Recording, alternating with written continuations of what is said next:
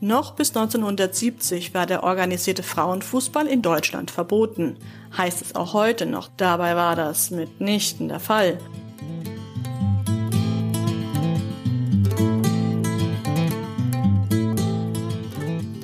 They should look into female. They should try and, you know, concentrate more on female.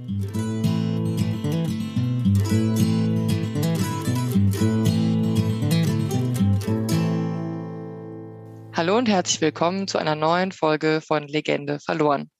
Heute beschäftigen wir uns, nachdem wir uns äh, mit der BSG Chemie Leipzig beschäftigt haben, nicht nur mit Leipzig, sondern beschäftigen uns mit der kompletten Geschichte der DDR. Und zu Gast habe ich dafür heute die Michelle und die Karina. Bitte stellt euch dafür doch mal kurz vor. Karina.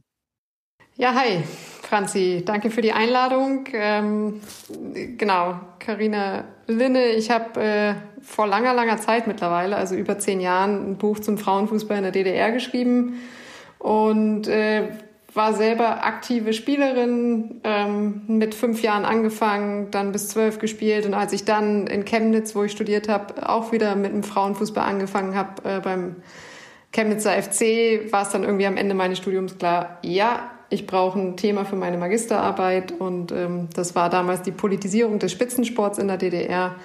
Und danach tauchte irgendwie so mein Doktorvater auf, was ich damals noch nicht wusste. Und äh, ich war halt von Anfang, von Kindesbeinen an leidenschaftliche Fußballerin. Und genau, und dann dachte ich mir, zu was kann ich forschen? Und äh, quasi Hobby und Wissenschaftliches zusammenbringen und habe mich dann mit dem Frauenfußball in der DDR beschäftigt. Cool. Das Hauptthema heute wird auch, beziehungsweise wir werden uns so ein bisschen an einer Doktorarbeit langhangeln. Die gibt es auch als Buch zu kaufen. Die heißt Freigespielt Frauenfußball im geteilten Deutschland. Aufmerksame Hörerinnen werden den Titel auch schon ein paar Mal in diesem Podcast gehört haben, weil wir dich jetzt auch schon ein paar Mal referenziert haben. Deswegen ist es total großartig, dass du jetzt auch selbst da bist. Genau. Und dann ist die Michelle noch zu Gast. Hallo Michelle. Hallo, äh, genau, mein Name ist Michelle Matetschk. Ich bin äh, Mitarbeiterin beim Berliner Aufarbeitungsbeauftragten und äh, schreibe gerade an meiner Masterarbeit. In meiner Masterarbeit selbst geht es tatsächlich nicht um Fußball, sondern um Frauen im All. Ähm, was man aber vielleicht so ein bisschen merkt, ist, dass ich eine starke Vorliebe habe dafür, Frauen überall dort zu suchen, wo sie generell historisch gerne ausradiert werden also typisch männlich konnotierte Bereiche irgendwie. Ich habe mich schon mit Frauenfußball in der DDR auseinandergesetzt äh, im Rahmen meiner Arbeit tatsächlich. Wir haben da auch mal ein Projekt zum Fußball im geteilten Berlin gemacht.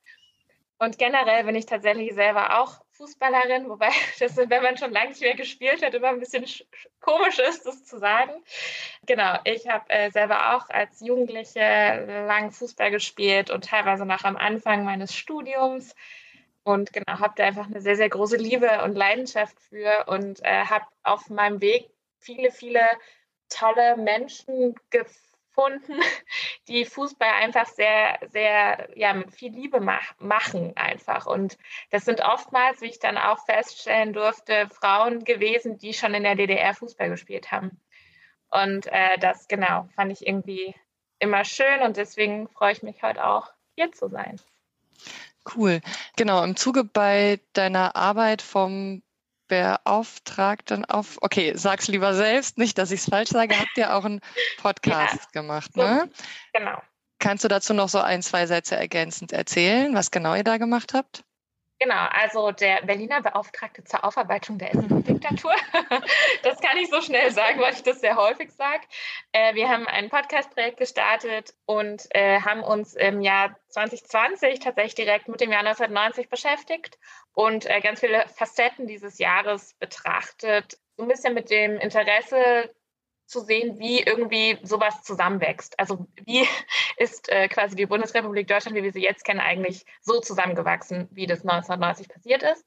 Und äh, ich habe ganz speziell eine Folge gemacht zum Frauenfußball, auch äh, besonders im geteilten Berlin, aber tatsächlich auch äh, ähm, ganz grob gefasst und habe äh, ein ganz tolles Interview mit Katrin Niklas führen dürfen, die wahnsinnig, äh, wahnsinnig sympathisch ist und wahnsinnig tolle Sachen zu erzählen hatte. Und Katrin war Nationalspielerin in der DDR-Auswahlmannschaft und arbeitet bis heute beim Berliner Fußballverband und arbeitet ganz engagiert äh, in, im Nachwuchsbereich auch und äh, hat auch lange irgendwie Mädchenmannschaften trainiert, war bei Union, also vor das Programm. Und äh, wir haben damals, ich glaube, ich war drei Stunden bei ihr äh, im Büro und davon konnte ich dann am Ende natürlich, wie das immer so ist, 40 Minuten maximal äh, für den Podcast nehmen. Und es war ein total tolles Gespräch und hat mich super bereichert. Und das ist so ein bisschen mein Hintergrund. Zuge dessen habe ich mich also auch mit Karinas Buch schon mal, aber generell mit Frauenfußball in der DDR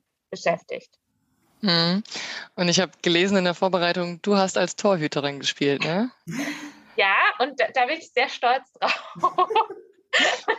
Wir, wir, haben hier irgendwie sowas wie eine Torhüterin-Tradition im Podcast. Also ja. weil wir weil Katrin Länger. Mittelfeld. Also, ah, okay. Das wäre jetzt meine Frage gewesen, weil eigentlich finde ich das ganz cool, wenn ihr beide Fußball gespielt habt. Also weil mein Fußball ist so lange her, da haben wir, waren wir froh, wenn wir überhaupt gespielt haben. Positionen kamen wir da nicht.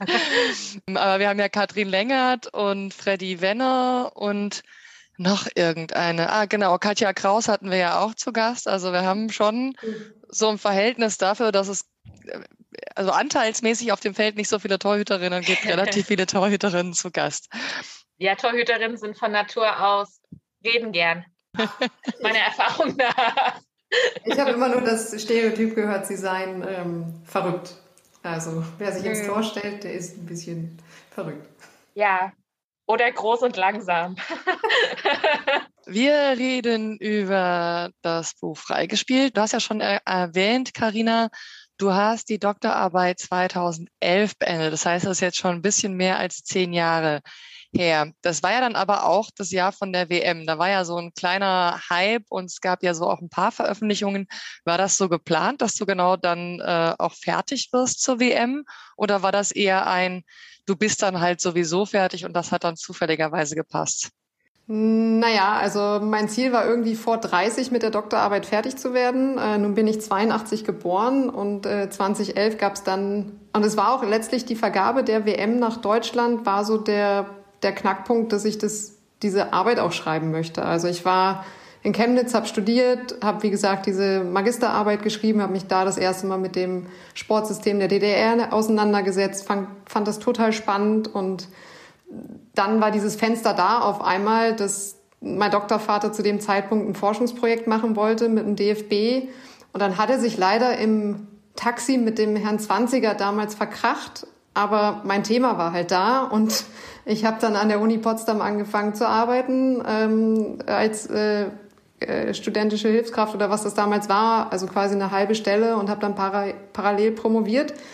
Und es war klar, 2011 kommt die äh, WM nach Deutschland. Ich habe beim Fußball-Landesverband Brandenburg angefangen, ehrenamtlich zu arbeiten mit Sabine Seidel, die auch ähm, eine zentrale Figur ist im DDR-Frauenfußball und heute auch noch aktiv ist im letzten Ehrenamt so ungefähr. Und äh, von da an war das quasi ein Schneeball-Effekt. ich habe auch mit Katrin äh, Niklas gesprochen. Ich habe dann im Rahmen der WM mit Hannelore Ratzeburg gesprochen. Also es war klar, dass ich irgendwann das Thema aufmachen darf, nicht nur auf DDR-Seite gucken kann, sondern eben den Vergleich zur Bundesrepublik nehmen muss so, um aber auch die Besonderheit des DDR-Frauenfußballs hervorzuheben für ein Land, was ich auch heute immer gerne in den Interviews äh, betone, das einfach kein Verbot hatte für den Frauenfußball, was eine klar eine andere Sozialstruktur hatte. Da kann Michelle weitaus, glaube ich, äh, viel mehr noch mitteilen und so jetzt einfach so zehn Jahre nach diesem Termin 2011 zu sehen, wie sich der Frauenfußball weiterentwickelt hat. Ich wohne mittlerweile in Oberschöneweide. Hier ist Union Berlin. Da ist der Frauen-Mädchenfußball ganz groß. Um die Frage zu beantworten, es gab diese WM. Es war dann letztlich mit dem Verlag, den ich auch gefunden habe, durch andere private Verbindungen klar, wir wollen das Buch zur WM rausgeben. Letztlich war das dann in meiner Doktorarbeit ein totaler Ritt. Also die ist halt in zwei, drei Vierteljahren fertig geworden. Hat dann nicht für die Wissenschaftskarriere gereicht in dem Sinne, aber es wäre mit Sicherheit ähm, jetzt zehn Jahre nachdem es, also über zehn Jahre nachdem sie veröffentlicht wurde, auch nochmal gut, sie zu nehmen und jetzt quasi ein Transformationsprojekt daraus zu machen, weil das fehlt einfach für Deutschland über 30 Jahre danach. Auch diese Schwachstellen, die quasi die neuen Bundesländer immer noch haben im Frauen- und Mädchenfußball. Und da sind wir in Berlin und Brandenburg gut aufgestellt. Mittlerweile hat Brandenburg eine Präsidentin, äh, nicht Präsidentin, eine Geschäftsführerin, sorry. Und äh, da ist so peu à peu eine Entwicklung. Und ich merke halt, wie dieses Thema mich immer wieder mit dem Fußball vernetzt. Ähm, ich habe versucht, vom Fußball auszusteigen mit einer Weltreise 2017, 18, aber ich komme immer wieder zum, zum Fußball zurück. Auch jetzt durch meine Tätigkeit an der Grundschule nebenan hier konnte ich dieses Jahr mit den Mädchen der fünften, sechsten Klasse den Drumbo Cup, einen zweiten Platz belegen im, im Hallenfußball. Also irgendwie, wenn dieses Gen Fußball gepflanzt wurde in dem Körper, dann geht's nicht mehr weg, so ungefähr. Mhm. Also ich habe auch so wahrgenommen, dass deine Grundfrage beziehungsweise deine Arbeit auch eine so Grundkritik hat, damit von wegen, dass der DDR-Fußball einfach im generellen Exkurs, wenn man sich Frauenfußball anguckt, kein eigenständiges Thema ist, beziehungsweise kein selbstverständlich einfließendes Thema. Das hatte ich jetzt so ein bisschen rausgelesen, dass du das auch so als Grundkritik mit aufgenommen hattest. Wenn ich das jetzt richtig formuliert habe, und tatsächlich hätte ich nachher auf jeden Fall auch noch Fragen äh, zur Struktur, die dann vielleicht später dazu geführt hat, dass es nicht unbedingt gut weiterlief am, äh, nach den 90ern. Ähm, so zu den Grundfragen hatte ich mir jetzt notiert, dass du so untersucht hast, welche sportpolitischen und gesellschaftlichen Bedingungen gab es eigentlich in der DDR und wurde der Frauenfußball dadurch befördert oder verhindert? Du hast ja schon angesprochen, ein Verbot in dem Sinne gab es nicht. Dann welche Entwicklungen hat der Fußball äh, durchlaufen? Dann welche Auseinandersetzungen gab es in gesellschaftlichen und politischen Kontexten? Weil aber auf jeden Fall politisch. Ich denke, so viel können wir schon mal vorausnehmen. Dann wie wurde es in der Öffentlichkeit wahrgenommen? Wer hat sich dafür interessiert? Und ähm, wer waren so die erfolgreichen Personen und dann eben auch so ein bisschen der Vergleich BRD, BDDR. So generell, was waren denn die Methoden, mit denen du dann da rangegangen bist? Du hast gemeint, du hast auf jeden Fall Interviews geführt. Aber was hast du noch gemacht, um die Informationen alle zu bekommen? Also ich habe grundsätzlich für die Arbeit das Muster oder den, den Methodenrahmen, den ich gewählt habe, den ich jetzt nachgucken müsste, wo ich ihn habe im Buch. Aber ich habe mich quasi an meiner Struktur meiner Magisterarbeit orientiert, wie ich damals ähm, das bearbeitet habe und habe dann eben geguckt, ähm, was gab es für Fußballbeschlüsse, wer waren die Sportfunktionäre, welche Institutionen, Organisationen waren eben mit drin und welche Spielerinnen und Trainer waren dabei. So. Und das geht nicht nur allein natürlich über Zeitzeugen-Interviews. Wir wissen Oral History, wir wissen, wir erinnern uns dann irgendwie doch ein bisschen verzerrt. Also manche Sachen werden dann doch nicht ähm, so richtig erinnert, wie sie waren. Und deswegen ist es ganz wichtig gewesen, in die Archive zu gehen. Ich habe immer noch im Kopf, wie ich beim Bundesarchiv in dieser Kapelle sitze und die Zeitschriften der Betriebssportgemeinschaften durchgeblättert habe mit meinem damals noch neuen Computer so und so völlig beseelt war, da reinzugucken, zu gucken, ah ja, da finde ich was, Foto, Scan, wie auch immer, oder auf anderen ähm, Filmen anderer Zeitungen zu gucken, der Fußballwoche, äh, Ost-West-Teil, dann ganz klar äh, bundesweite Zeitung dann nachher. Also das ist so diese Hauptarbeit, die man, die ich gemacht habe und dieser besagte Schuhkarton. Also beim Nordostdeutschen Fußballverband gab es halt einen Karton. Da war quasi alles drin zum DDR-Frauenfußball, was damals war. Und der Witz war, da gab es einen Karton und beim Deutschen Fußballbund gab es noch nicht mal ein ordentliches Archiv. Da war ich dann irgendwo in den Katakomben beim DFB reingegangen, irgendein Flur, weiß ich noch. Ja, da links das Zimmer, da können Sie gucken.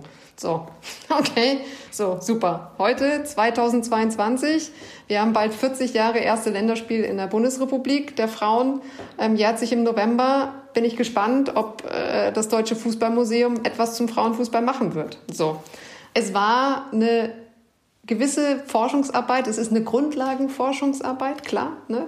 So, die Suche nach dem Nadeln in Heuhaufen und dann auch ganz wesentlich, ich habe an die 25, 30 Zeitzeuginnen Interviews geführt. Ich habe sie alle selbstständig transkribiert und die hatten dann wiederum natürlich ihr Privat Privatarchiv, ihr Privatmaterial. Also ich habe immer noch eine äh, Festplatte voll mit den ganzen Scans. Ich habe damals Excel-Tabellen noch und noch angelegt, so und konnte mich dann aufgrund der Vielzahl, also ich meine, das Buch ist dann oder die Arbeit ist dann auf die Seitenzahl. Ne? Es gibt ja eine gewisse Vorgabe, die man haben äh, muss. So ist dann zusammengeschränkt, also zusammengefasst worden.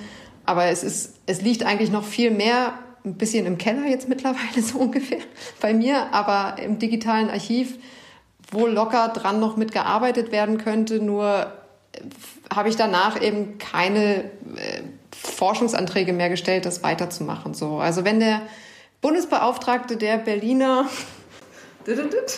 der Berliner Beauftragte zur Aufarbeitung der Genau, das muss ich dann halt können. Wenn da Forschungsgelder freigemacht werden möchten, ähm, so, dann, dann freut sich da nicht nur Michelle, sondern ähm, würde ich mich natürlich auch freuen. Aber es gab diese Idee in meinem Kopf, es gab die Vorarbeit aus der Magisterarbeit der Struktur, dann ist es das Schneeballeffekt, der Schneeballeffekt und dann ist es einfach diese Form des wissenschaftlichen Arbeitens, was auch ein bisschen in die Richtung investigativer Journalismus gehen kann, aber eben nach wissenschaftlichen Kriterien. So, ich hoffe, das beantwortet ein bisschen die Fragen. Ja, klar, voll. Ja, ich glaube, wenn ich da mal, also das ist was, was mir total aufgefallen ist und was natürlich irgendwie auch deine Arbeit total ausmacht, dass du einen wahnsinnig wertvollen Fußnotenschatz da unten drin stehen hast. Dass ich, das ist natürlich äh, für so Leute wie uns immer total cool, wenn man dann so ein Buch liest und was das wirklich Interessante steht dann meistens in den Fußnoten, wo man sich da Notizen macht und weiter, weiter reingehen möchte und so.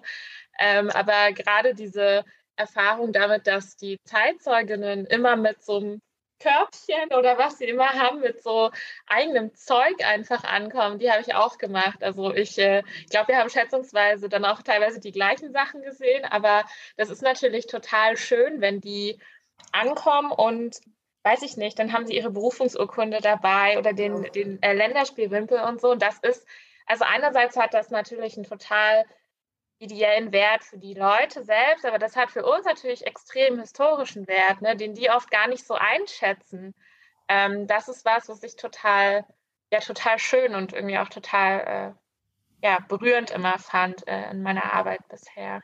Na genau, also ich bin auch damals nach Erfurt gefahren und ich weiß den Namen des Zeitzeugen jetzt leider nicht. Auf jeden Fall war ich bei dem auch zu Hause und der war schon ein bisschen krank und dann habe ich das, die Mappe mitgenommen und wollte die ihm immer zurückschicken und irgendwann habe ich ihn leider nicht mehr erreicht. Also wahrscheinlich ist er dann in der Zwischenzeit verstorben, aber der war für den Teilbereich in Erfurt war der halt zentral, dass ich das mit reinnehmen konnte in mein in meine Arbeit und ähm, ja auch, dass diese Menschen dir einfach das anvertrauen und auch du sagst diese Fußnoten, also ich meine, das ist für mich eben wissenschaftliches Arbeiten und ein Stück weit eben anders als Journalismus. Also Journalismus hat immer noch eine Freiheit und ist natürlich auch darauf ausgelegt, dass die bitte die Wahrheit da schreiben, aber gleichzeitig ist es hier eben so dieses das eine ist das Zeitzeugeninterview, was du machst und das andere ist eben okay, da steht schwarz auf weiß entweder vom damaligen Verband oder von der damaligen Behörde. Also ich meine, ich habe natürlich auch quasi nach Stasi-Unterlagen geguckt, ob es da irgendwie ein paar Bereiche gab, weil vor allen Dingen Turbine Potsdam ja auch Auslandsfahrten gemacht hat und zwar nicht ins nicht sozialistische Ausland, aber trotzdem. Und da gab es einfach nichts. Also das fand ich zudem für die Zeitzeugin, die ich da hatte, die heute oder die teilweise danach ja jahrelang beim DFB auch noch tätig waren in hoher Funktion, ehrenamtlicher hoher Funktion wie Margit Stopper und so, fand ich das gut dass es da nichts gab. So, in dem Sinne. Gleichzeitig auch manchmal so, wo ich dachte, okay, ja, der, der Teilbereich bleibt offen. So. Was ich nicht reingenommen habe in die Arbeit, was ich heute, 30 Jahre später wahrscheinlich machen würde, ist, und das war zum Beispiel ein, ähm, eine Tagung, die ich dann hatte, so, so ein Jahr vor Ende meiner Arbeit. Und da kam dann einer von dem Kloster, der das ausgerichtet hat, meinte so, ja, du sag mal, aber wie sieht denn das mit dem Thema Homosexualität aus? So, ne? Und da war ich dann so, ja, also ich kann dir jetzt sagen, ich nehme an, die Prozentzahl ist hoch, aber ich wollte es nicht reinnehmen in mein Thema. So, was an sich schade ist zu dem Zeitpunkt, das hätte noch mal eine andere eine andere Kategorie gegeben, aber das kann man gerne heute noch machen. So, also dass man das halt nimmt und sagt, okay, vermutlich so habt ihr Lust darüber zu reden. Wie war das vor dem Hintergrund noch?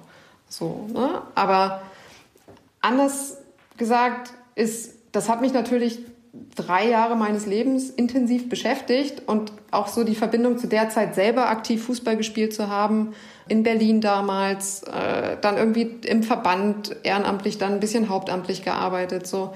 Also es ist halt diese Verbindung von, das ist halt dein Hobby und du machst es in dem Moment dann für den Teilbereich halt zum Beruf. Ja, ja, sehr cool also tatsächlich fand ich die Zusammenfassungen so von den Zeitzeugen-Interviews auch sehr, sehr schön. Ich würde dann tatsächlich mal beim Anfang anfangen.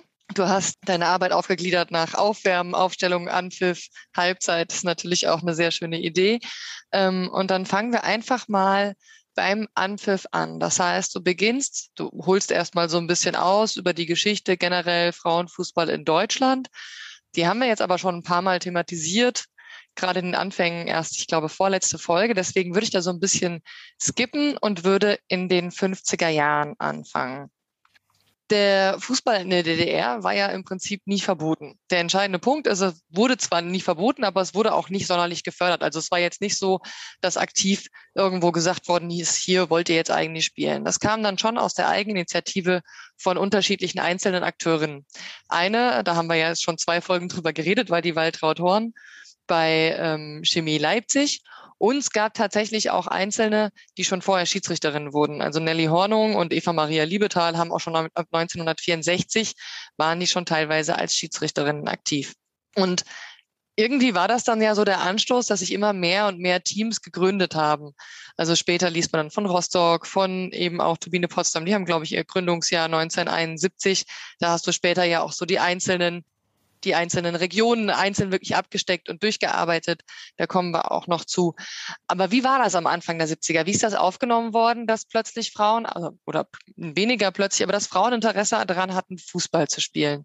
Wie war die Berichterstattung? Wie haben, hat die Öffentlichkeit darauf reagiert? Also die Berichterstattung, die ich gefunden habe, zum Beispiel die kleinen Beiträge im, im ähm, DDR-Fernsehen dazu, die war von den Männern selber der Frauen positiv, ähm, in den Betrieben war sie positiv.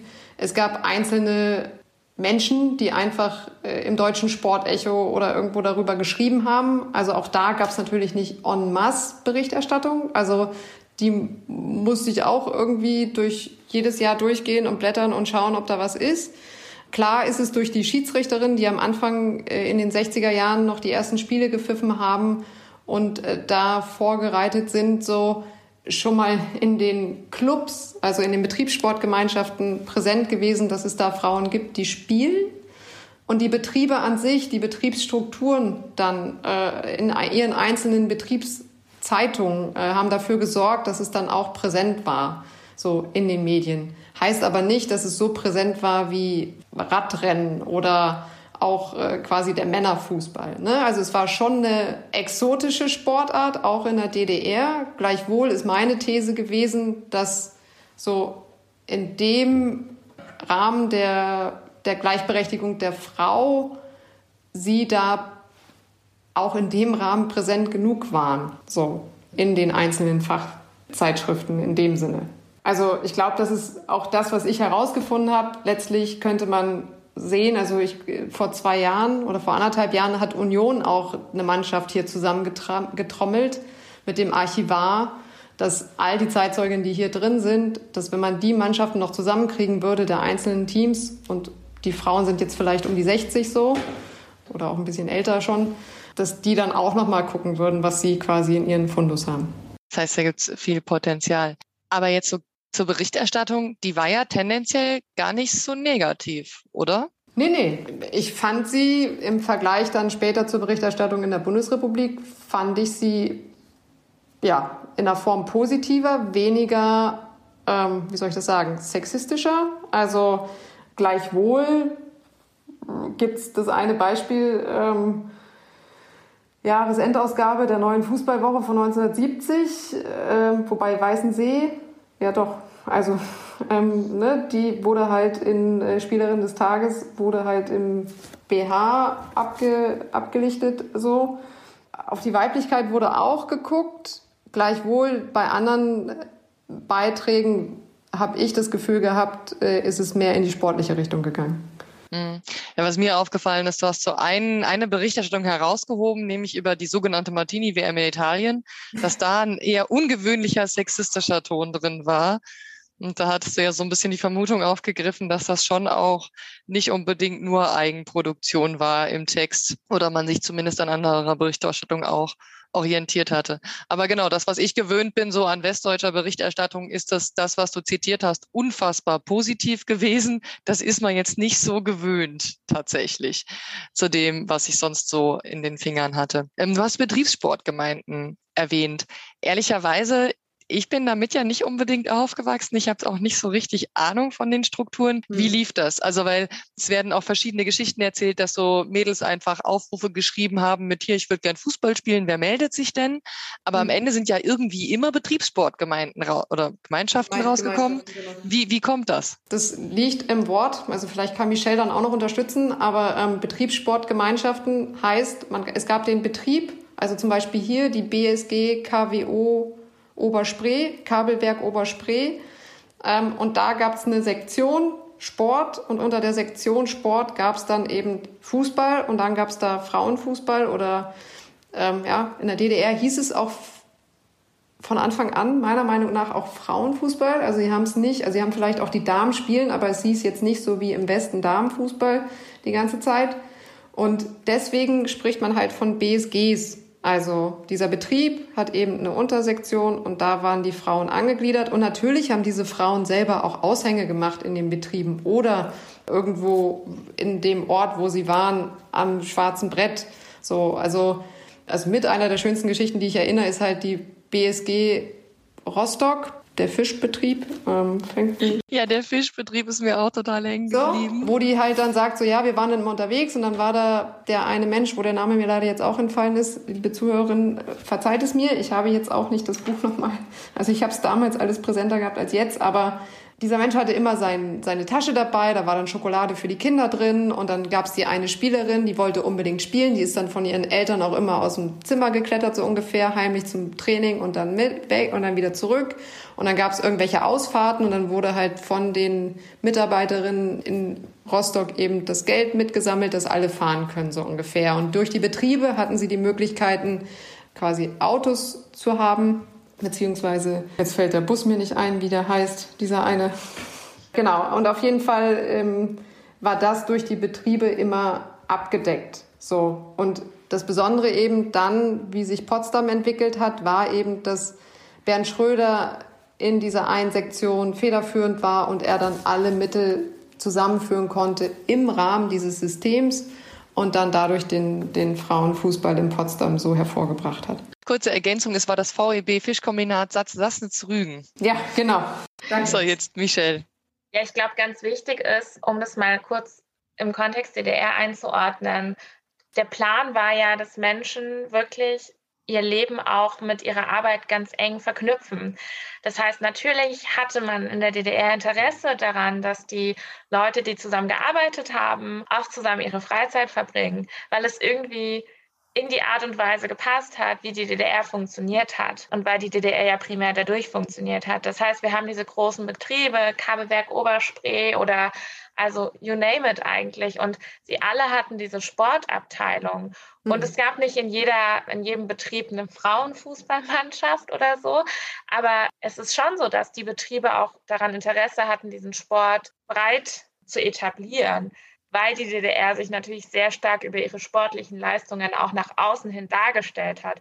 Das heißt, es gab ein ganz starkes Interesse daran, dass Menschen sich in ihrer Freizeit sportlich betätigen. Und ich glaube, genau da kann man einfach auch diese, diese Bereitschaft einordnen, dass eben die Frauen nicht daran, dass sie nicht daran gehindert wurden, Fußball zu spielen.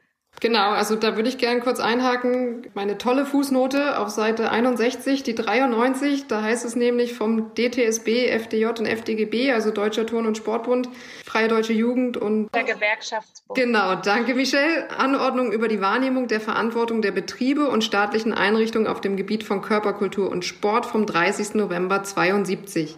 Diese Anordnung verpflichtete den Leiter eines Betriebes zur Lösungsfindung im Bereich Körperkultur und Sport. Also das, was du gerade gesagt hast. Ne? Maßnahmen zur Entwicklung waren zu initiieren und mit den Ort der ständigen örtlichen Staatsorgane sowie der Sportkommission des Betriebes abzustimmen.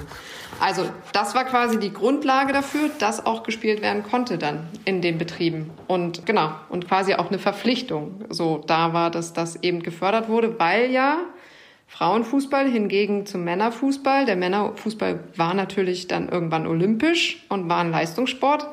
Aber der Frauenfußball war halt Freizeit- und Erholungssport. So, FES, Sport 2, fiel nicht unter die Leistungssportbeschlüsse ab 1969. Und daher hat diese Struktur letztlich den Fußballerinnen sehr geholfen in der DDR. Das heißt, jetzt so äh, zusammenfassend, dadurch, dass es halt nicht Leistungssport war, hat der Betrieb ganz viel übernommen, was normalerweise in der Leistungssportebene von anderen Ebenen übernommen worden wäre. Und dadurch waren die Betriebssportebenen eben halt die, in denen sich die Frauen dann auch bewegen konnten. Also zu Rostock fand ich übrigens besonders schön, die hatten dann diesen LKW teilweise zu den genau. Spielen, mit von wegen, so dieses eine Zitat, da gab es Bänke, so wie heute die Biergartenbänke sind. Und dann hatten wir da hinten einen Kasten Bier und dann ging das los. Das klingt für mich sehr großartig. Vielleicht nochmal so auf diese Struktur zurück. Also das heißt, es viel, viel lief in den Betrieben und über den äh, Fußballverband war es halt eben Freizeitsport. Was hat das ganz, ganz konkret sonst noch bedeutet? Also wo war dann der Unterschied, beziehungsweise war das eher gut für den Frauenfußball oder war das eher auch Sachen behindert?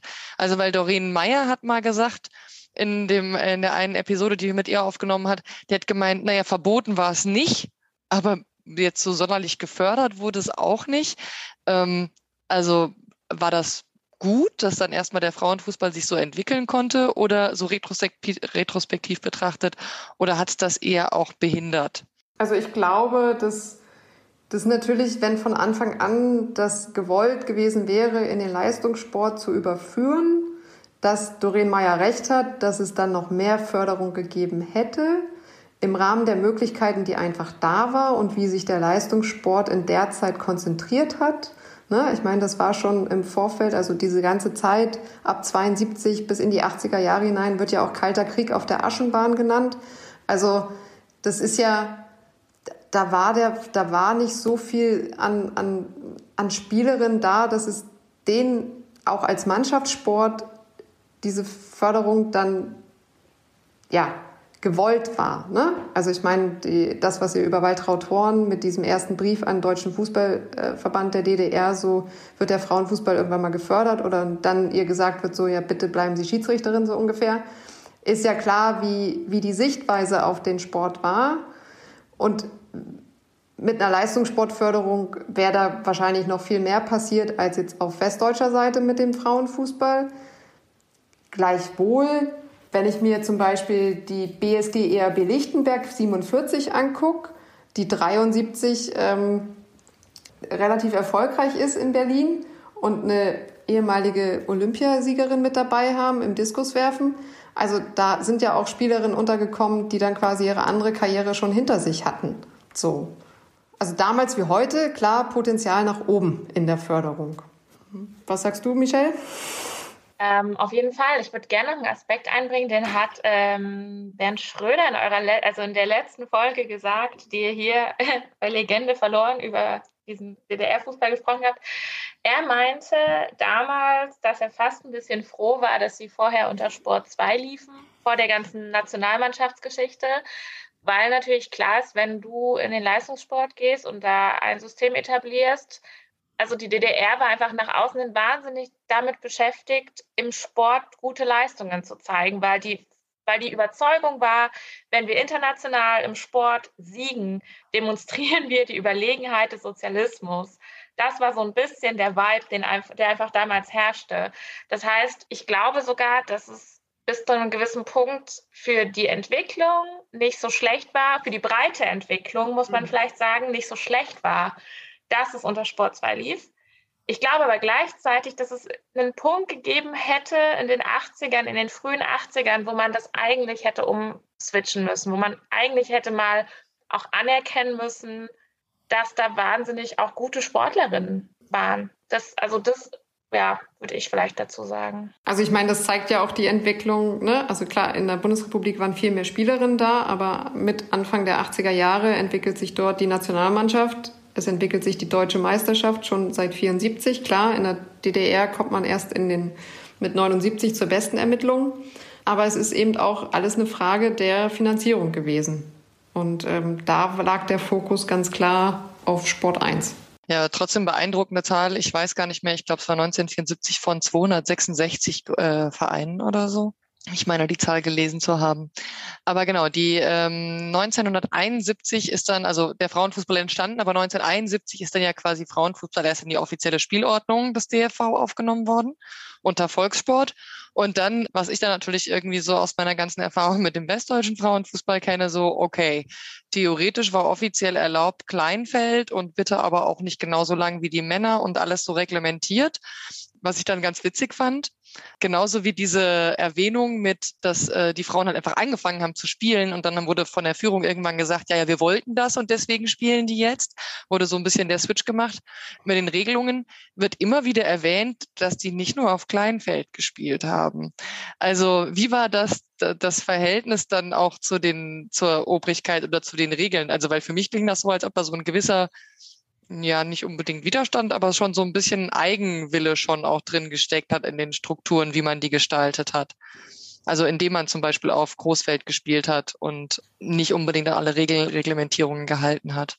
Oder habe ich da überinterpretiert? Das ist jetzt eine gute Frage. Also ich kann es mir so erklären, dass die Frauen gespielt haben und dann gab es vielleicht äh, auch mehr Spielerinnen und dann eben generell auch zu sagen, okay, ähm, Fußball ist Fußball und wir spielen jetzt auch, also vor allen Dingen kann ich mir das bei Bernd Schröder super vorstellen, dass der dann gesagt hat, so, hey, also klar spielen wir jetzt auch Großfeld und ehe man sich dann darauf verständigt hat, so eine, so eine Bestenermittlung zu spielen, dann eben zu gucken, kann man das natürlich spielerinnen technisch abbilden, so. Und alles andere, inwieweit im DDR Frauenfußball diese Diskussion, die man in der Bundesrepublik und auch am Anfang gefunden hat, äh, darüber so, ja, aber die Frauen ne, äh, sollen keine Kopfbälle machen oder nur so lange spielen und keine Stollen tragen und wie auch immer, also was, was die weiblichen Organe schaden könnten, dass das ein Grund gewesen sei, sie erstmal auf Kleinfeld zu schicken,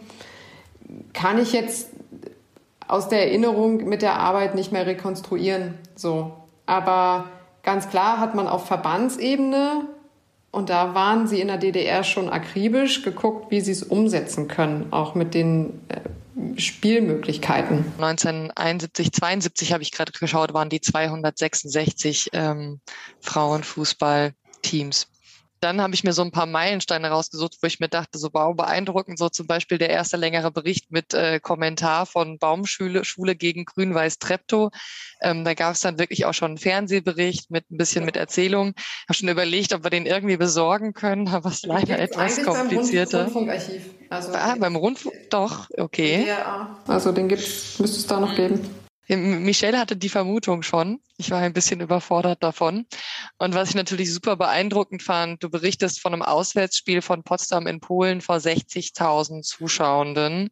Und dass es eben tatsächlich gar nicht so wenig aus, äh, also Auslandsspiele gab, auch eben gerade in der CSSR oder eben in Polen. Es ist nicht Potsdam gewesen. Es ist ähm, also Berlins Kickerin so. Also mit Margit Stopper und äh auch mit Katrin Niklas. Also Katrin Niklas ist hier auf dem Bild zu sehen.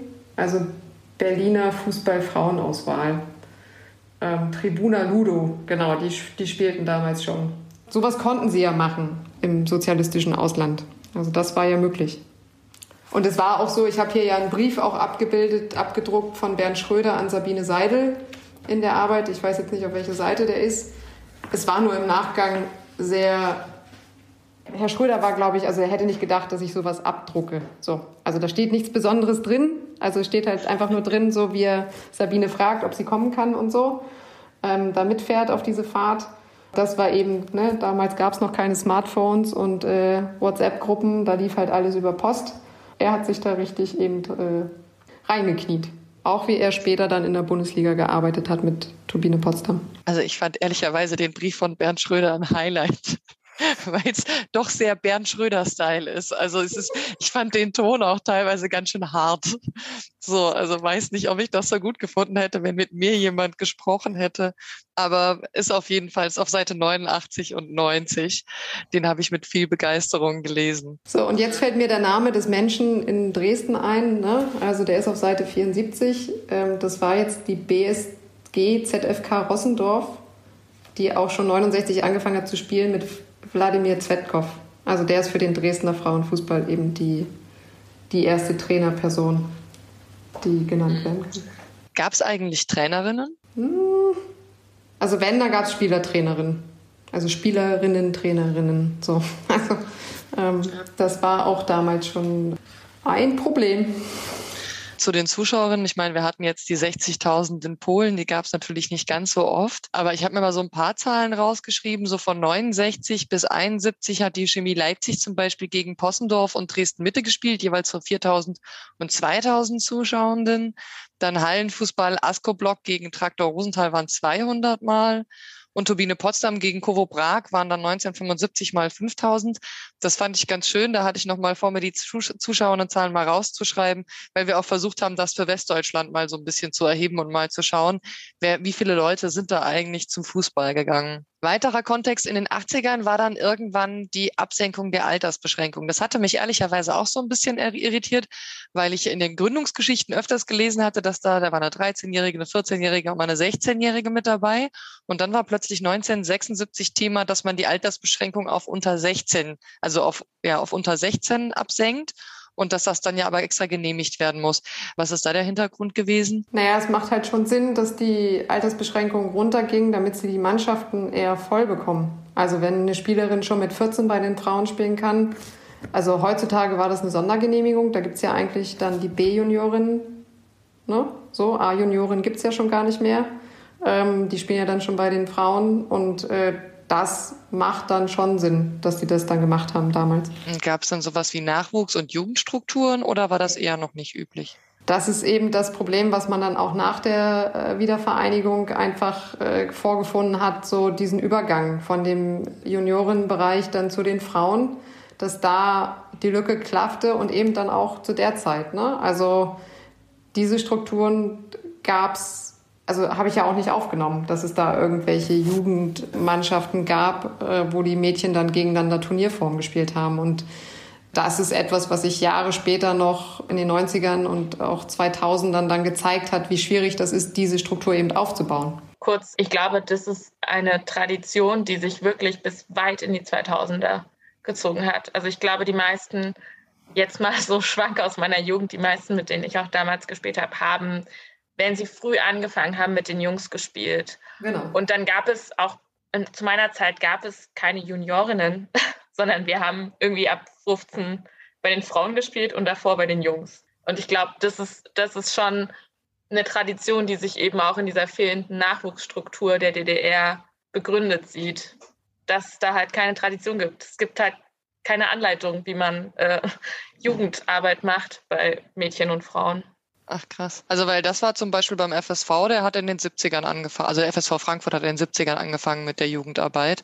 Mhm. Ich meine, das lag auch ein Stück weit später am großen Engagement von Vater von Birgit Prinz, weil er halt Birgit Prinz mit trainieren wollte, weil die halt Fußball okay. spielen wollte.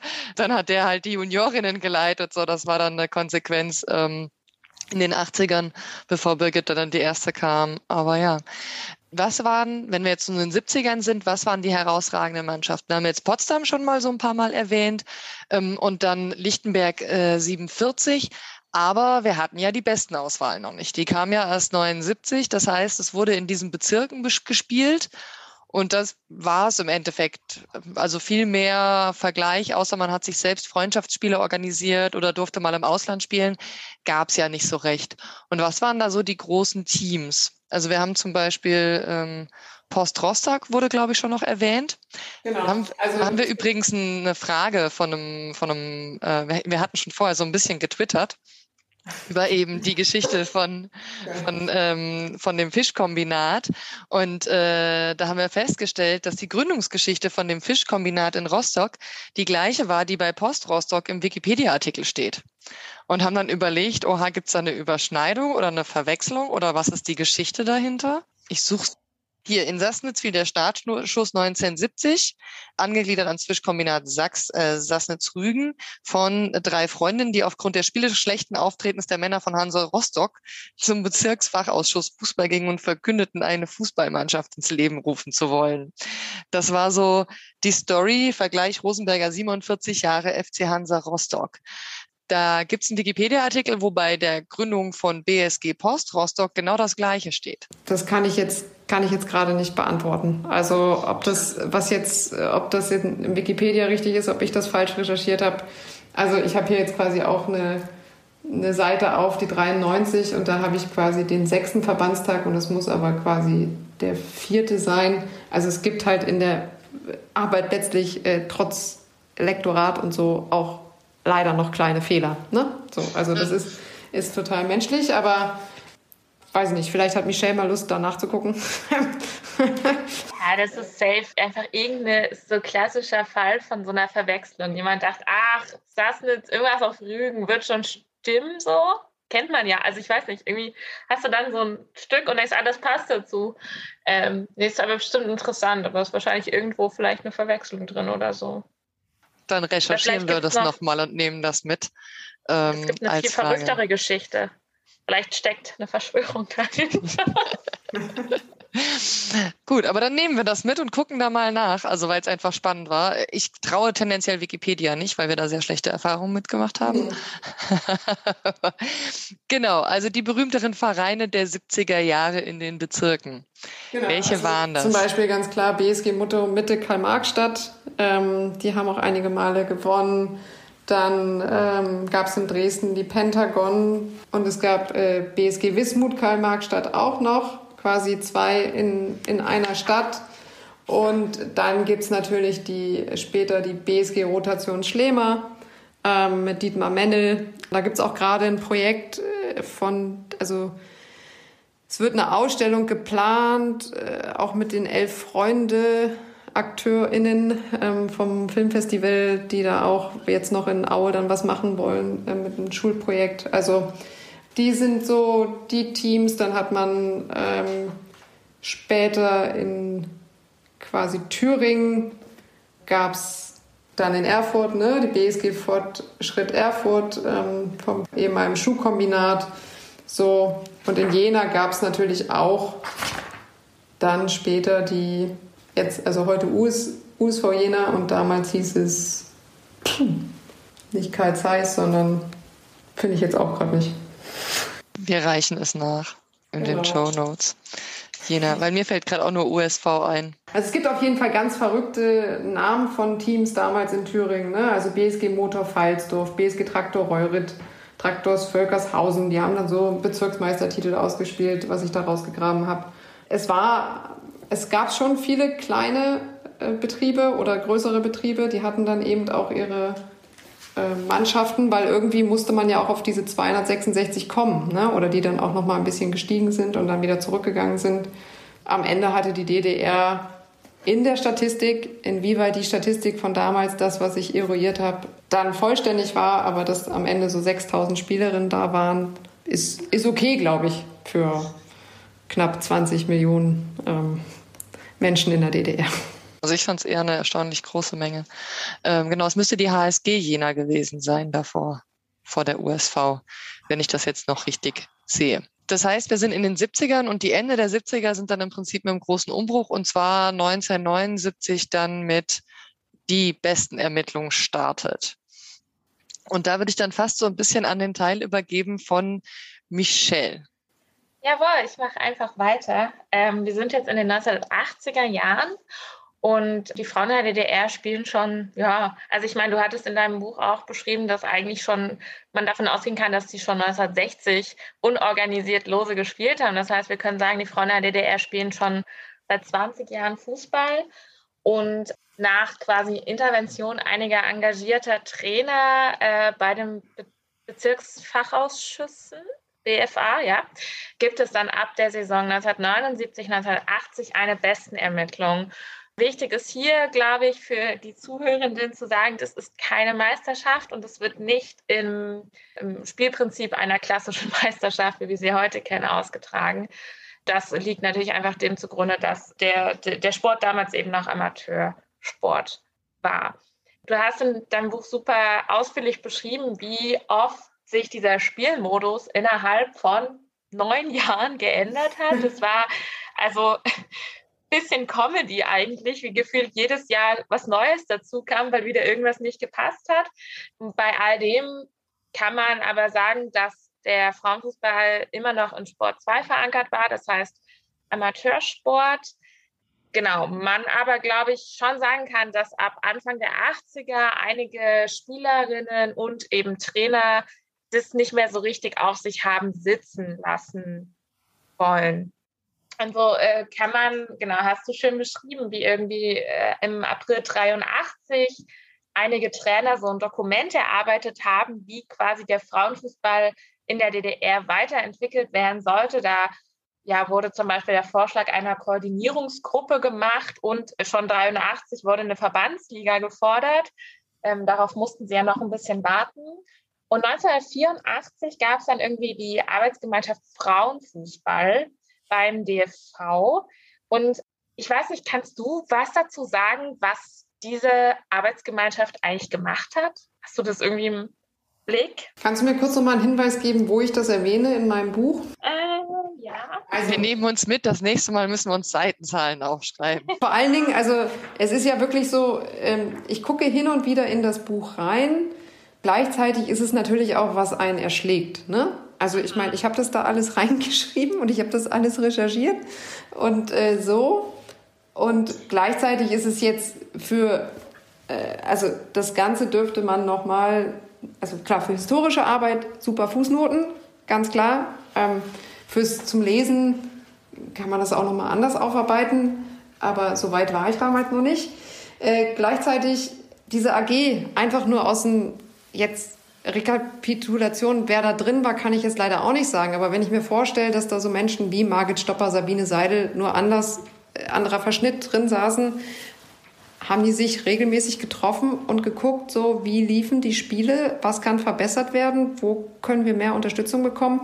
Ich habe ja auch eine Finanzauflistung gemacht, so oder versucht äh, zu, aufzuzeigen, wie viel Geld ausgegeben wurde oder da war, so also was man eingenommen hat, was man ausgegeben hat. Da waren meistens die Ausgaben mehr als die Einnahmen, so wie ich das hier sehe. Ähm, so, also musste man sich irgendwie quasi verständigen, wie geht das im Rahmen der Betriebe? So, und quasi zu gucken, die Menschen, die sich da getroffen haben, mit Hinblick dann auch, weil diese Nationalmannschaft, die dann 89, 90 kommt, die kommt ja auch nicht aus dem Nichts. Die kann ja auch nicht einfach dann da sein. Also die wussten schon, welche spielerischen Talente dann da waren mit Gerhard Breiter, mit äh, Dietmar Mendel, mit Bernd Schröder dann, die dann diese Auswahlmannschaft hatten. Und für die besten Ermittlungen in der Zeit war es dann sinnvoll, so eine AG zu haben. Gleichzeitig auch heute Arbeitsgruppen oder wie auch immer, da wird bestimmt auch viel noch verpufft sein, so in der Zwischenzeit. Ja, ich glaube, äh, genau, das ist, glaube ich, schon äh, voll gut als, äh, als Antwort quasi einfach, um so ein bisschen Gefühl dafür zu, zu bekommen, wie die auch zusammengearbeitet haben. Ich glaube dann genau, welche Beschlüsse diese AG jetzt irgendwann mal aufs Papier gebracht hat, ist jetzt in dem Moment gar nicht so arg wichtig. Wir haben äh, ab Mitte der 80er, genau, wird irgendwie deutlich, dass sich auch die Spielerinnen häufiger so ein bisschen zu erkennen geben. Also irgendwie beim siebten Verbandstag des DFV trägt Sabine Seidel ja so ein Anliegen vor, dass der Frauenfußball ernster genommen werden soll. Also ich finde, für mich hat es alles sehr geschrien quasi, die Frauen sind bereit, professionalisiert zu spielen und äh, nur die Strukturen sind irgendwie noch nicht so richtig ähm, so weit. Ne? Und also klar, äh, nur so dieser kurze chronologische Abriss. 1988 wird dann irgendwie äh, festgelegt, okay, wir spielen also wir spielen zukünftig mit einem Pokalwettbewerb und einem Liga-Staffelsystem. Aber das ist ja quasi eine eigentlich relativ lange Zeit. Und wenn wir uns das in Blick rufen, 1988 kommt für die Frauen in der DDR einfach auch reichlich spät. Und genau, ich würde jetzt generell weniger so diese Detailfragen klären, sondern was ich ähm, interessant finde oder was ich, glaube ich, mit dir, mit euch gern ähm, besprechen wollen würde, ist dieses, dieses Gefühl, dass man vielleicht sagen kann, Fragezeichen, dass in den 1980ern dieser Fußball wirklich primär dadurch Institut, also etwas schon stärker professionalisiert wurde durch dieses dieses Engagement von irgendwie Spielerinnen und Trainern.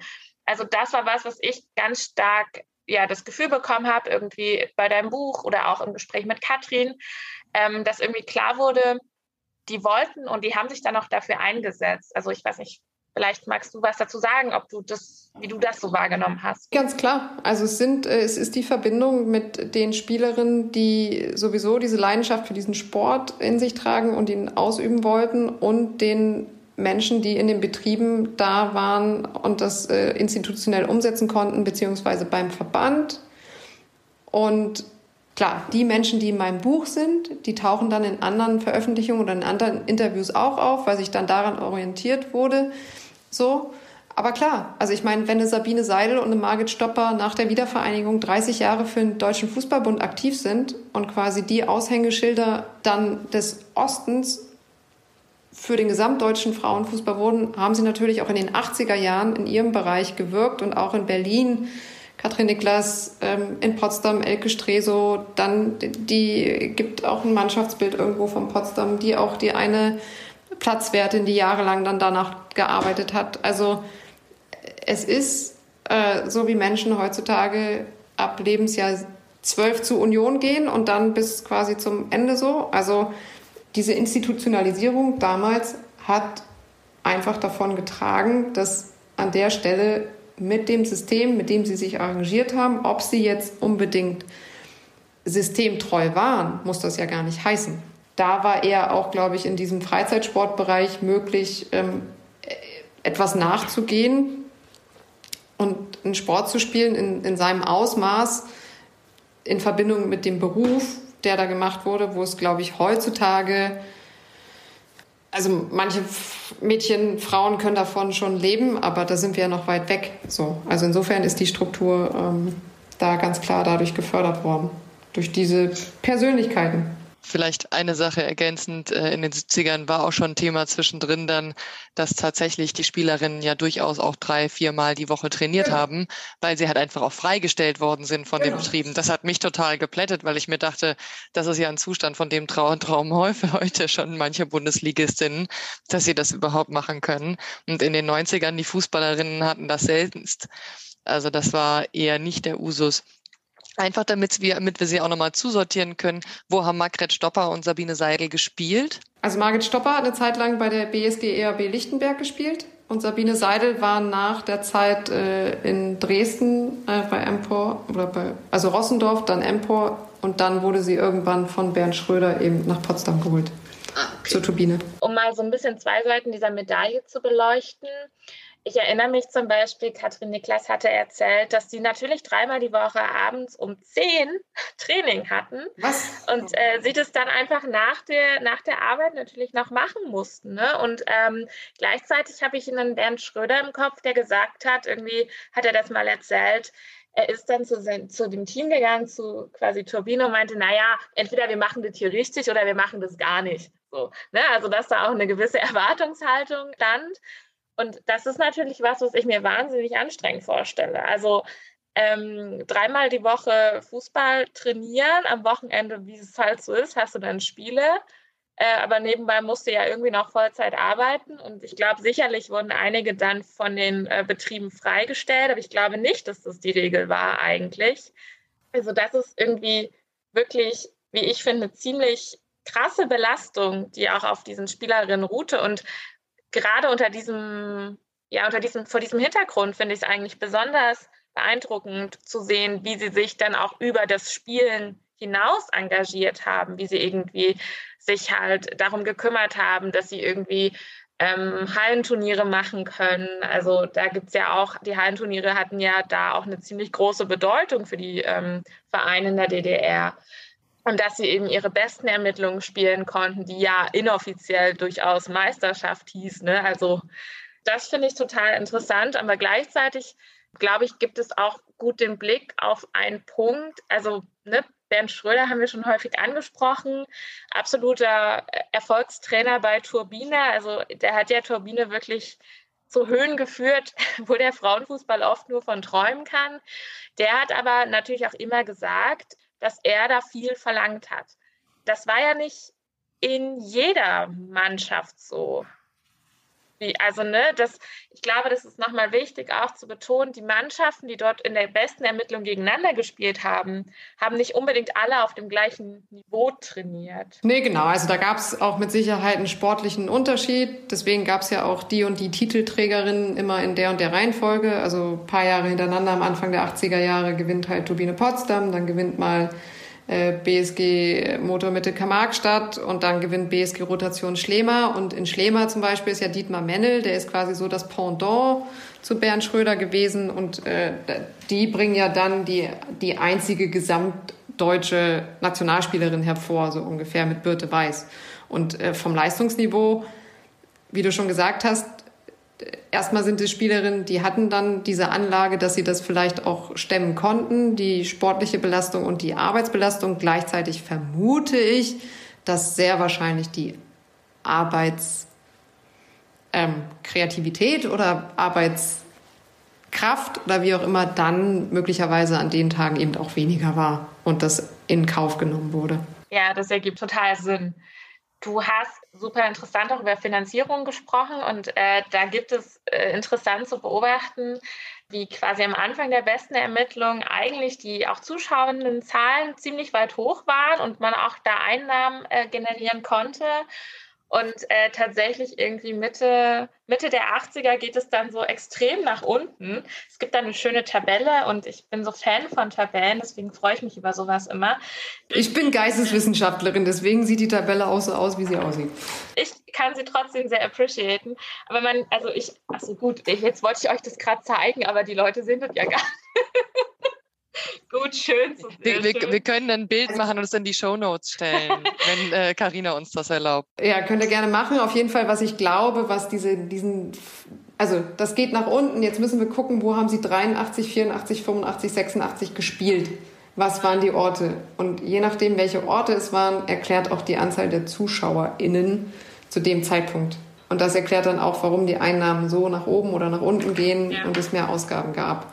Aber sie haben sich, glaube ich, auch, also was man auch sagen muss, manchmal war die besten Ermittlung das Finale auch an irgendeinem anderen äh, Höhepunkt angegliedert. Ne? Also es war jetzt nicht nur die besten Ermittlungen, sondern es gab irgendwas drumherum, dass dann eben auch die Zuschauer in da waren. Ich finde das äh, einfach äh, super interessant irgendwie zu beobachten von den ZeitzeugInnen kam ganz oft auch so ein bisschen diese, dieses Gefühl, dass eigentlich diese Professionalisierung, sie stand irgendwie im Raum und jedem war irgendwie klar, die, die Frauen spielen inzwischen auf einem Niveau, wo wir das eigentlich nicht mehr so ignorieren können, dass die auch massiv rausgezögert wurde. Und ich glaube, das war schon wieder äh, Bernd Schröder, der im letzten Podcast dann einen Erklärungsansatz brachte und meinte, naja, Fußball hat irgendwie schon immer so eine ziemliche massive Anziehungskraft für äh, ziemlich viele Menschen. Und dass er denkt, dass es vor allem auch daran liegt, Fußball war ja, also Frauenfußball war nicht olympisch.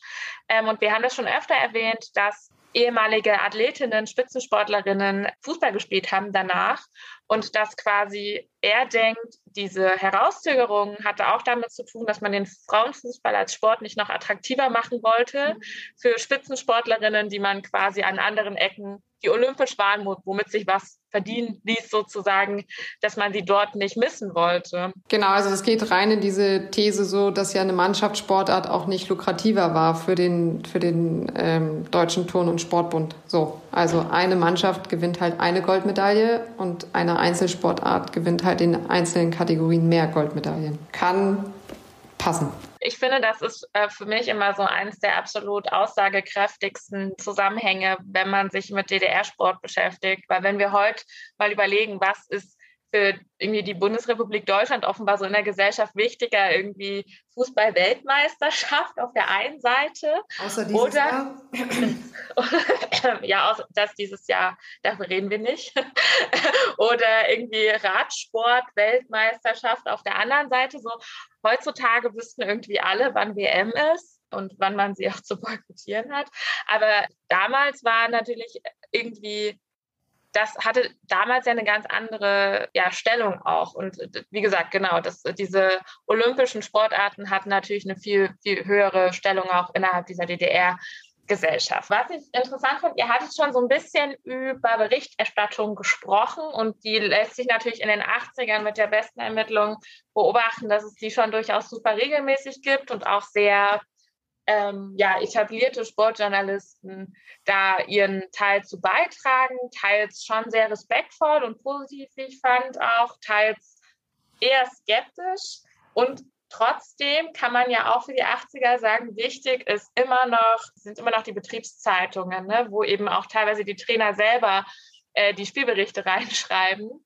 Und, und das war, glaube ich, auch nicht unwichtig. Ne? Also Dietmar Mennel hat irgendwann zum Beispiel in den 80ern auch gefordert, dass es eine stärkere Berichterstattung über den Frauenfußball geben soll, damit einfach mehr Spielerinnen dahin kommen. Das fand ich irgendwie fand ich einfach sehr interessant ich habe schon das Gefühl gehabt, ich weiß nicht, ob du da, ob du dich da noch so dran erinnern kannst, dass man Anfang der 80er, zumindest bei einigen Sachen, die ich dann bei dir mit gelesen habe, dass man schon merkt, dass da so ein starker männlicher Blick irgendwie drauf ist, also dass diese die Körper oft äh, thematisiert werden äh, und dass man natürlich die Brandbreite an sexistischen Witzen und Wortspielen einmal ausschöpft, dass sich das später aber vielleicht auch so ein bisschen weiß ich nicht, geändert hat war sowas, was ich, das, ich hatte das Gefühl, ich weiß nicht, ob du dazu äh, was sagen kannst. Also ich kann jetzt nur allgemein darüber noch reflektieren aus der Zeit und ganz klar ist, dass ja die Berichterstattung damals so wie heute, also heute gibt es zum Glück schon einige Journalistinnen, die äh, schreiben und berichten, aber damals war es halt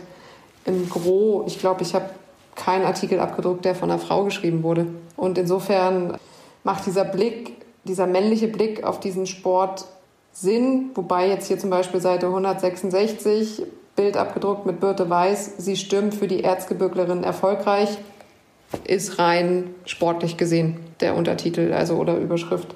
Ähm, das ist ganz klar. Und aber ja, also es wird natürlich auch in den anderen Berichterstattungen, die man, also die wenigen ähm, Beiträge im DDR-Fernsehen, die es dazu gibt, so ähm, die die haben immer auch einen Mix. Also es wird halt immer auch eine Geschichte rundherum so erzählt. Und mein liebstes Stück ist das halt eben über die Auswahlmannschaft, wo Maybrit Illner damals für den, fürs Sportfernsehen eben eine Umfrage macht in Leipzig in der Innenstadt und dann rumgeht. Und die erste Frage ist, wisst ihr, was Töppen ist? Und die Menschen so sagen, Töppen, nee, Töppen ist das irgendwie so und so. Und dann geht's halt darum, dass die Frauen das Auswahltraining halt in Leipzig machen zur, zur Nationalmannschaft. Was ist Töppen? Na, Töppen sind die, die Fußballschuhe. Okay, noch nie gehört. Kanntest du das, Michelle? Ja. Aber ich bin auch in Hannover geboren, ne? Also dazu mal gesagt, es ist ja auch eine Besonderheit, dass ich über einen Frauenfußball in der DDR geforscht habe. Also so wurde ich auch immer angeguckt, ehrlicherweise. Also es war auch, wurde auch immer kritisch beäugt, dass ich nicht äh, in der DDR geboren bin. Ja, das ist interessant, weil ich habe äh, das Gefühl, soweit ich sage, jo, ich wurde in Grimma geboren, sind alle so, oh ja! Und das kennen sie alle, weil ich glaube, 83 war das Endspiel der besten Ermittlungen äh, in Grimma. Äh, genau, aber natürlich, also ich wurde äh, deutlich äh, nach DDR-Zeit geboren. Das heißt, ich habe da eigentlich gar nicht so, also ne, ich habe ja auch nicht mehr Verbindung zu den ganzen Sache, zu der ganzen Sache als du, ne? Nur bin ich halt irgendwie in der Region noch groß geworden. Aber wir haben gerade, das war eigentlich voll der gute Übergang, äh, ja schon über die Auswahlmannschaft gesprochen. Das heißt, ich würde jetzt einfach mal so ein bisschen zum, ja auch so ein bisschen zum letzten Part des DDR-Frauenfußballs kommen. Also dann muss man vielleicht dazu sagen, deine Dissertation beschäftigt sich ja nicht nur mit Fußball in der DDR, sondern auch mit Fußball in der Bundesrepublik, was wir hier natürlich ausgelassen haben. Und äh, genau deswegen ist es natürlich eine stark verkürzte äh, Orientierung irgendwie. Das, das Kapitel quasi der Umbruch, äh, also die Verlängerung 89 bis 91, das deckt nur zwei Jahre ab. Und doch kann man irgendwie sagen, dass diese zwei Jahre ja für den DDR-Frauenfußball wirklich, also ist ja nur zur Hälfte noch DDR, äh, aber wirklich wahnsinnig turbulent waren. Und das ist, wie ich finde, eine schöne ähm, Kontinuität, die man vielleicht bei, eigentlich bei allen Zeitzeuginnen, die offen dann auch öffentlich darüber sprechen, wie sie das empfunden haben, diese Turbulenzen und dieses, man weiß gar nicht so richtig, was ja eigentlich passiert. Mhm. Das ist irgendwie so eine Kontinuität, ne, die man einfach bei allen eigentlich raushört.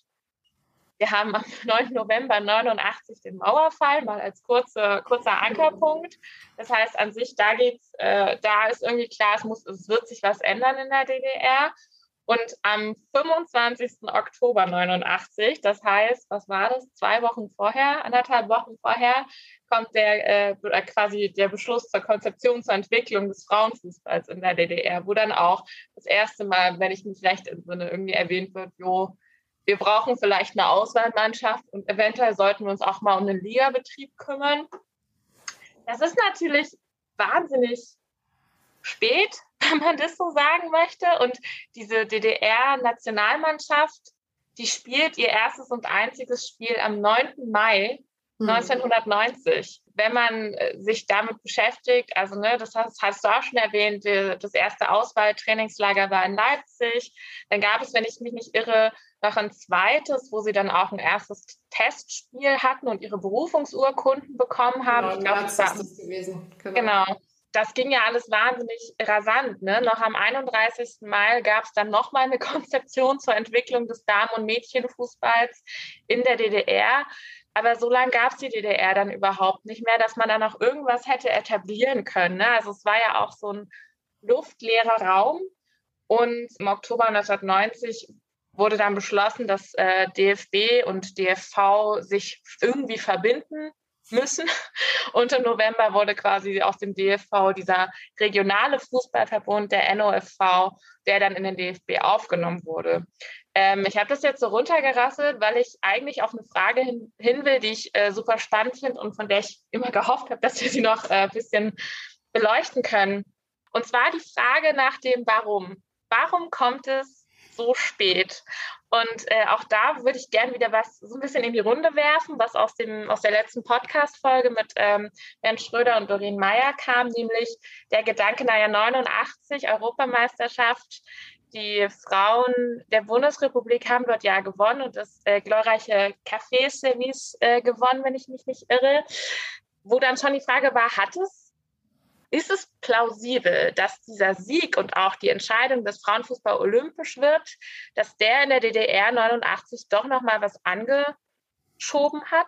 Also diese Erklärung war in den Interviews auch da oder auch in Gesprächen danach, dass ganz klar durch die Entwicklung im Westen in den 90er Jahren und dann durch diesen Sieg der Europameisterschaft ähm, die DDR im Zugzwang war gleichzeitig irgendwie auch diese ganze Entwicklung auch mal zu wertschätzen, also noch mehr zu wertschätzen, mehr in Richtung Leistungssport zu gehen.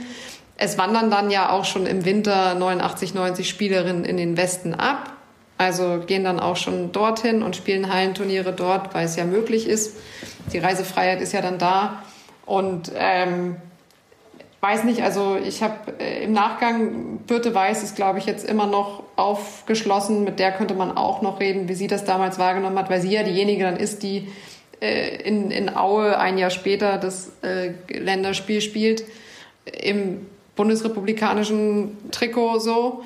Also es ist halt wirklich interessant, dass dass in, dieser, in diesem luftleeren Raum, so schön wie du es gerade gesagt hast, sich diese Nationalmannschaft formt und letztlich ist das irgendwie so dieses Besondere. So, also es gab ein einziges Länderspiel, das wird leider verloren, 3 zu 0 gegen Tschechien in Potsdam. Aber ja, es ist dann irgendwie so für diese kleine DDR habe ich das dann in dem Rahmen auch als Erfolgsgeschichte gewertet, dass es das dann noch gab und es wurde auch ich glaube, Petersdorf hieß der Präsident dann damals, wurde, glaub, hat dann auch irgendwie so gesagt, so wenn es jetzt weitergehen würde, würden sie demnächst in Schweden ein Spiel spielen. Also quasi, ähm, das kam dann nicht dazu. Letztlich ganz genau beantwortet werden kann es nicht warum es nicht schon eher eine Gründung gab, weil es ja seit 82 eben in der Bundesrepublik die Nationalmannschaft dann gab, die sich ja auch aus einem Verein heraus gegründet hat. Ne? Also die hatten ja auch keine Nationalmannschaft 82, sondern erst durch diese Reise nach Taiwan. Also ich meine, ich habe heute erst gesehen, dass es wieder einen neuen Spot ähm, von der Commerzbank gibt, so für, für die aktuelle Nationalmannschaft. Das, was man durchziehen kann, für die Entwicklung des, des Frauen- und Mädchenfußballs in Deutschland ist einfach, dass dieser Sport sich bis heute, es hat sich schon geöffnet, es ist, ist, ist am Horizont ein Licht da, aber sie mussten sich halt gegen die Männer durchsetzen. So. Ähm, sonst hätten wir ihnen schon vorher den Rang abgelaufen, sage ich jetzt mal so provokativ. Das ist auch eigentlich ein ganz guter äh, Punkt, wo wir jetzt äh, quasi mit unserem historischen Abriss so ein bisschen aufhören. Weil wir jetzt einmal im Prinzip so 70er, 80er Jahre, 90er äh, und den Anfang der 90er angefangen haben.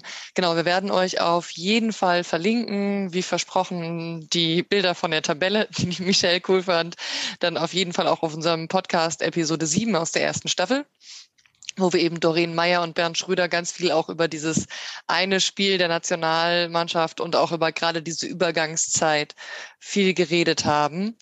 Und dann würde ich vielleicht zum Abschluss so eine Frage noch an euch stellen. Was würdet ihr euch denn jetzt wünschen mit Perspektive auf den Frauenfußball? Karina, willst du vielleicht mal anfangen? Kurz und knapp, das Erreichen der gleichen Gehälter für die Nationalmannschaft in den nächsten 20 Jahren. Okay. Michelle.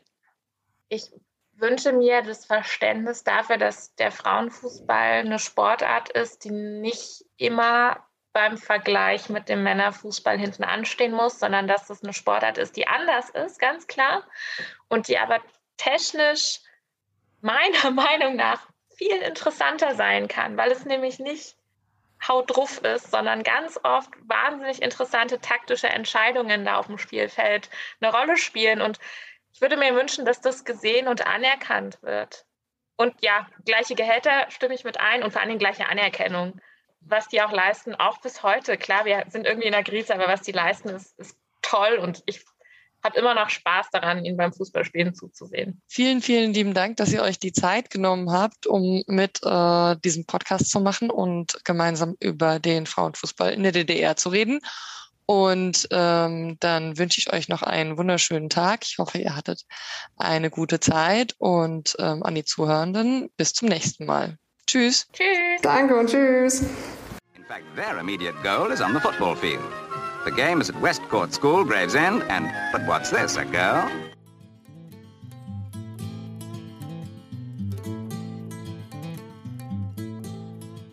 They should look into female. They should try and, you know, concentrate more on female and leave the boys. The boys are any more than the girls.